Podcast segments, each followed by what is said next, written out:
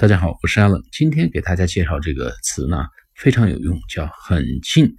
怎么表达很近？叫 be quite near here。near 是近的意思，here 离这里很近。be quite near here。Hospital is quite near here. Daycare is quite near here.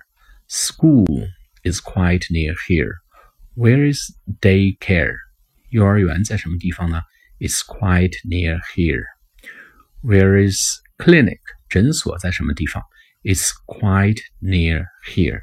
好了，下次课见。